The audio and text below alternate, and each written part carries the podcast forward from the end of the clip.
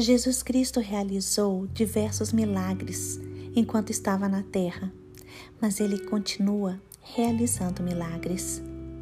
Mas, irmãos, o que são milagres? Milagres são manifestações do poder de Deus de forma incomum, de forma extraordinária e que vão contra a lógica humana. Jesus Cristo realizava milagres enquanto estava na terra, com o fim de chamar a atenção das pessoas para o seu ministério e também para mostrar que ele era o esperado Messias.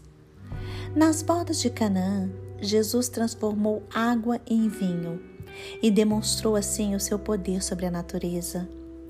Jesus também, em uma outra ocasião, multiplicou cinco pães e dois peixinhos, e ali ele alimentou uma multidão que estava faminta. Jesus também acalmou uma tempestade e repreendeu o vento, salvando seus discípulos que estavam aterrorizados. Jesus também curou uma pessoa possessa, lá em Cafarnaum, porque ele falava com autoridade e os espíritos imundos o obedeciam.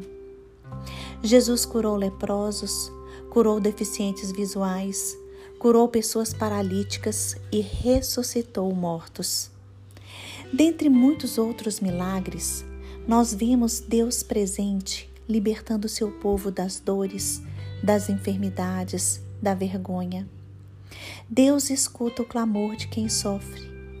Deus está atuando, Ele está vivo e se faz presente em nossas vidas. Hoje, faça como o centurião que teve o seu servo curado, porque mesmo à distância ele creu no poder de Jesus Cristo e o seu servo foi curado. Ele creu na soberania de Jesus sobre qualquer enfermidade. Creia na soberania de Jesus também. Creia no poder e no controle do Senhor. Nós não merecemos ver milagres ou experimentar milagres, mas pela infinita misericórdia de Deus, Ele realiza milagres em nosso meio. Lembre-se, os feitos de Jesus são magníficos e Ele mudou o rumo da história do mundo. Hoje, Ele quer mudar o rumo da sua vida. Jesus faz tudo novo e realiza milagres em sua vida.